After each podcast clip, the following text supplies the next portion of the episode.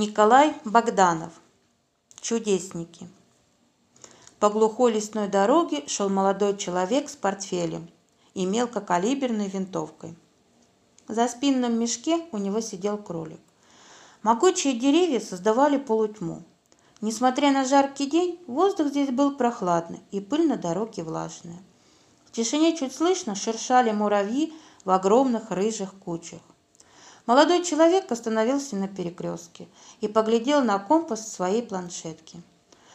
Три дороги расходились перед ним веером. Кого спросить, какая верная? Ни голоса людского, ни тележного скрепа. Лес да лес вокруг. Посмотрел на березовый пень, торчавший на перекрестке, убранный каким-то пестрым тряпьем, и сказал себе. Похоже, мордовский бог. Бог-то бог, да сам не будь плох. — ответил ему березовый пень. Поднялся, заколебался и обернулся старухой.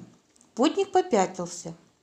А старушка в старинной коцовейке, в пестром полушалке на плечах, в ворохе юбок, платке с торчащими, как рога, концами на лбу, подвинулась к нему ближе и спросила, как в сказке. «Какого пути ищешь, соколик?» «В колхоз Красный Май, бабушка», а, по-нашему в Брехаловку. Так нам по пути.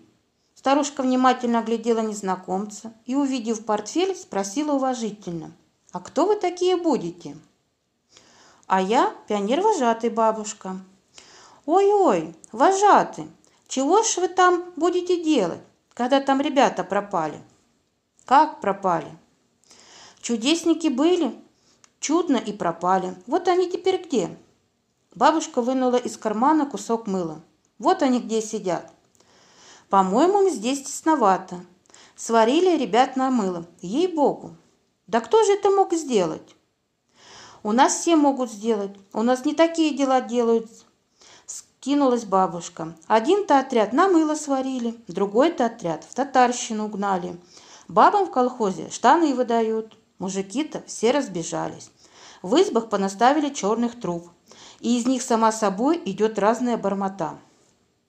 «Ой-ой, страсти какие!» – усмехнулся вожатый. Он знал, что кулаки-подкулачники распространяют про колхозы всякие нелепые слухи, и поэтому смотрел на старуху насмешливо.